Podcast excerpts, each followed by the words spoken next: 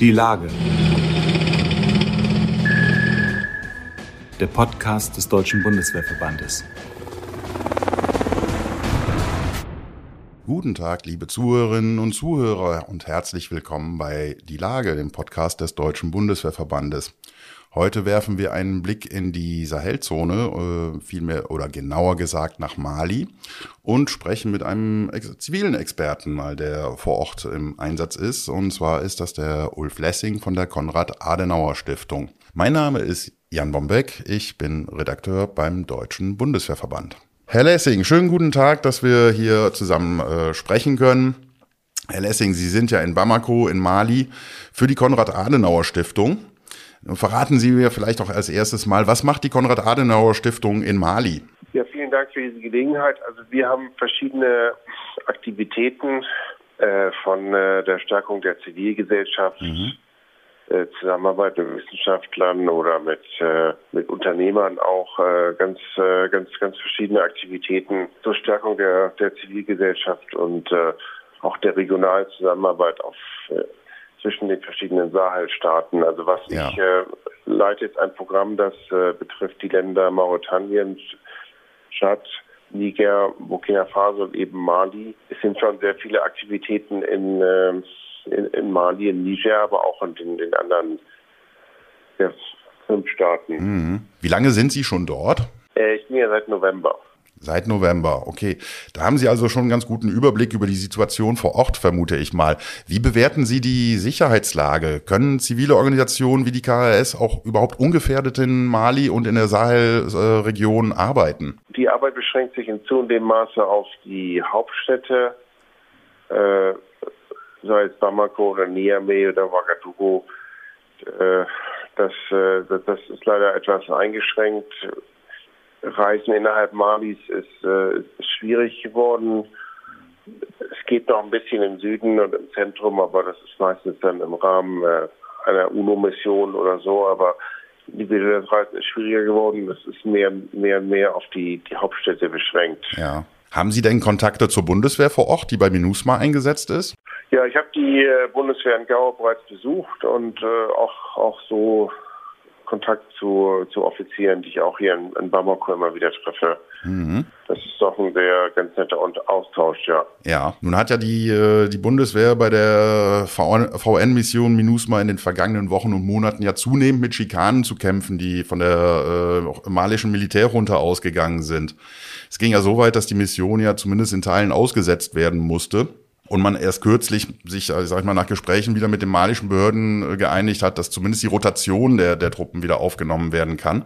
Wie ist Ihre Einschätzung? Entspannt sich da die Lage oder ist damit in Zukunft mit weiteren Schikanen oder Provokationen seitens der Regierung in Bamako zu rechnen? Also es wird zumindest nicht leichter, denke ich mal. Also die äh, die, die Probleme mit der, mit der malischen Regierung liegen zum einen darin, dass äh, die, äh, die, die Regierung einfach mehr Selbstbewusstsein zeigt, die, die Regeln ändern will, die damals 2013 zum Teil nicht ganz klar gesetzt wurden. Und zum anderen äh, ist sicherlich auch Russland dahinter. Russland will nicht, dass die Mission wirklich effizient ist und in der Lage ist, äh, nachzuvollziehen, was die Russen machen. Insofern ist da mit Sicherheit auch mit äh, mit weiteren Problemen zu rechnen.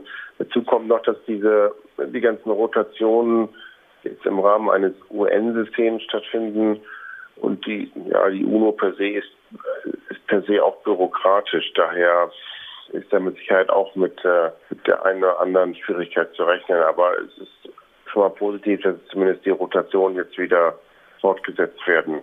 Ja, nun sind ja jetzt ähm, vor kurzem die Franzosen ja komplett aus Mali abgezogen und setzen ihren Einsatz in den an, in anderen Ländern der, der Region fort. Kann damit die UN-Mission MINUSMA eventuell sogar unter günstigeren Bedingungen fortgesetzt werden, jetzt wo die Franzosen mit ihrer Antiterror-Operation weg sind? Nee, ich glaube, die Verbindung, Eddie, ich glaube, dass die äh, Bedingungen sich insgesamt verschlechtern werden weil äh, die Franzosen haben ja aktiv gekämpft und auch einen Verfolgungsdruck aufgebaut über Dschihadisten.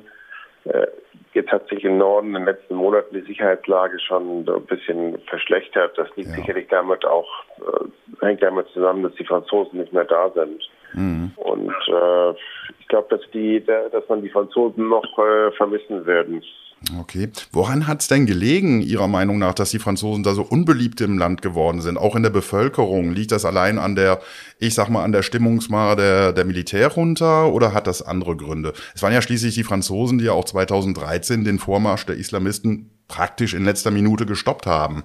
Ja, das ist, das ist auch ein, ist wirklich ein Paradoxum, schwierig zu erklären. Es hat zum einen historische Gründe, weil äh, ja, durch die Kolonialgeschichte ist, äh, ist, ist Frankreich generell unbeliebt. Äh, Frankreich hat sich nie richtig gelöst von seinen äh, Kolonien. Französische Funktionäre, Diplomaten werden von der Bevölkerung auch immer wieder als, als arrogant empfunden. Ja. Ich habe das zum Teil auch, auch, auch selber erlebt, das stimmt schon zum Teil. Das muss man auch den französischen Freunden sagen. Und äh, ja, warum diese Mission insgesamt so unbeliebt geworden ist der Franzosen, ich glaube, es gab eher ein großes Missverständnis. Die Bevölkerung hatte wohl den Eindruck, dass Frankreich das Land retten könnte. Äh, das, das war ja nie die Aufgabe der Franzosen. Die haben Gebiete zurückerobert und gesichert, aber der, der malische Staat hat es halt versäumt, da der Präsenz zu zeigen und Institutionen aufzubauen. Insofern kommt das eine zum anderen, diese massive Enttäuschung zusammen mit den äh, ja, der allgemeinen Unbeliebtheit der Franzosen.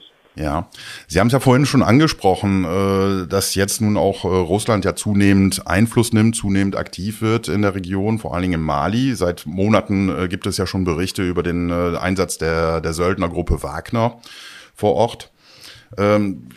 Ihrer Meinung nach spielt da auch in den russischen, aktuellen russischen Überlegungen vielleicht auch ein bisschen der Ukraine-Krieg eine Rolle? Sprich, könnten russische Akteure wie die Wagner-Truppe Provokationen starten, um unter den westlichen Nationen, die noch in Mali aktiv sind, auch etwas Unruhe zu stiften? Also ich denke, dass es äh, in der Tat das russische Engagement vor allem geopolitische Gründe hat. Man wollte den Westen spalten, man hat gesehen, dass äh, der französische Einsatz äh, sehr unbeliebt war und ist da halt äh, reingegangen, auch mit der Intention, vermutlich die Franzosen zu einem Abzug zu, äh, zu veranlassen. Das ist ja dann auch so ja, gekommen. Ja. Und äh, nun äh, merkt man, dass immer mehr die, die MINUSMA oder die verbleibenden äh, westlichen Truppensteller wie Deutschland in, in, in Fokus geraten. Das, äh, das ist mit Sicherheit eine Überlegung der, der Russen, wenn sie hier äh, auch noch den Abzug der Bundeswehr äh, veranlassen, dann wäre das sicherlich ein doppelter Triumph. Das ist, glaube ich, auch die Hauptintention, warum Deutschland äh, neben dem äh, der Aufgabe der Stabilisierung, warum Deutschland immer noch im Nordmali ist, trotz aller Schwierigkeiten, weil man eben Russland nicht diesen Gefallen tun will, jetzt äh, hier auch abzuziehen und das, das ganze Land zu räumen. Sie haben ja auch kürzlich publik gemacht, dass deutsche Soldaten nach einem schweren Angriff der Islamisten der Nähe von Gao 22 verwundete malische Soldaten gerettet haben, ausgeflogen haben, die dann medizinisch versorgt werden konnten. Und von der Bundeswehr war ja davon nichts zu hören äh, in den, auf den, in den Netzwerken der, der Bundeswehr. Was Sie ja auch kritisiert haben, äh, sollte Deutschland seinen Einsatz in Mali vielleicht besser vermarkten? Das, das denke ich auch in jedem Fall. Also ich habe nicht verstanden, warum man das nicht publik hat, gemacht hat. Möglicherweise wollte die Bundeswehr nicht die äh, Regierung äh, in irgendeiner Weise verärgern oder provozieren, weil die natürlich in ihrer eigenen Wahrnehmung nicht äh, vermittelt haben wollen, dass äh, die eigenen Soldaten von der Bundeswehr gerettet werden. Aber ich denke, das wäre gerade eine Chance gewesen, auch der, der Bevölkerung zu zeigen, wie, äh, wie, wie wichtig die Aufgabe der Bundeswehr und der MINUSMA ist. Also vielleicht sollten wir da wirklich offensiver vorgehen, schon aus, dem Grunde, weil die Russen sehr, sehr offensiv sind. Man sieht das in sozialen Medien, was da alles an Kampagnen läuft und äh, also da kann man durchaus mit, mit Sachinformationen auch, äh, auch, auch punkten bei der Bevölkerung, die ja per se eigentlich Deutschland noch positiv gegenübersteht. Also das wäre ja, also wenn die Bevölkerung ja grundsätzlich ja nicht negativ eingestellt ist äh, gegenüber der Bund, äh, dem deutschen Engagement in Mali, wäre das ja schon mal eine Basis für ein weiteres Engagement. Sehen Sie da eine Zukunft für das deutsche Engagement in Mali? Allgemein, aber auch für, für MINUSMA? Also ich denke, die, die Mission oder der Auftrag der Mission ist, ist unverändert da. Es hat sich seit 2013 zwar die Sicherheitslage deutlich verschlechtert, aber MINUSMA wäre es wahrscheinlich noch schlechter geworden. Und, äh, insofern ist das Szenario intakt. Wie man jetzt mit den, äh, mit den Russen äh, zusammenleben soll, auch am Standort Gao und ähm, einer russischen Präsenz im Norden. Das muss man mal sehen. Ich hoffe aber, dass wir trotzdem bleiben. Wenn wir jedes Mal zurückweichen, wenn irgendwo ein Russe auftaucht, dann, äh, dann können wir kaum noch irgendwo in der Welt äh, Einfluss nehmen. Insofern hoffe ich, dass, äh, dass der Einsatz erstmal fortgesetzt werden kann. Ja, nun jetzt aber erstmal zum Schluss vielleicht ganz perspektivisch in die Zukunft geblickt. Wo sehen Sie Mali, aber vielleicht auch die ganze Sahelregion in, ich sag mal, in fünf Jahren? Ja, das ist eine ganz schwierige Frage. Ich hoffe zumindest, dass es nicht weiter sich stabilisiert. Also bei einem sehr starken Bevölkerungswachstum, Armut, jetzt auch äh, zunehmende Folgen der, der, des Klimawandels. Es ist äh, schwierig, Fantasie zu entwickeln, dass sich die äh, allgemeine Lage verbessert. Ich hoffe aber, dass zumindest dass, äh, dass, dass Mali und die Sahelregion nicht weiter abrutscht und auch, dass die, äh, die Küstenländer jetzt auch nicht destabilisiert werden, wie manche befürchten, denn da sind ja die Dschihadisten auch dabei, sich jetzt auszubreiten. Also ja, ich hoffe, dass der Status quo zumindest äh, gehalten werden kann. Ja, dann hoffen wir mal das Beste.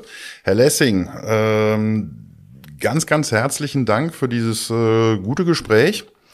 Ja. Äh, Ihnen vor Ort wünsche ich natürlich weiterhin alles, alles Gute und passen Sie da gut auf sich auf. Okay, danke schön.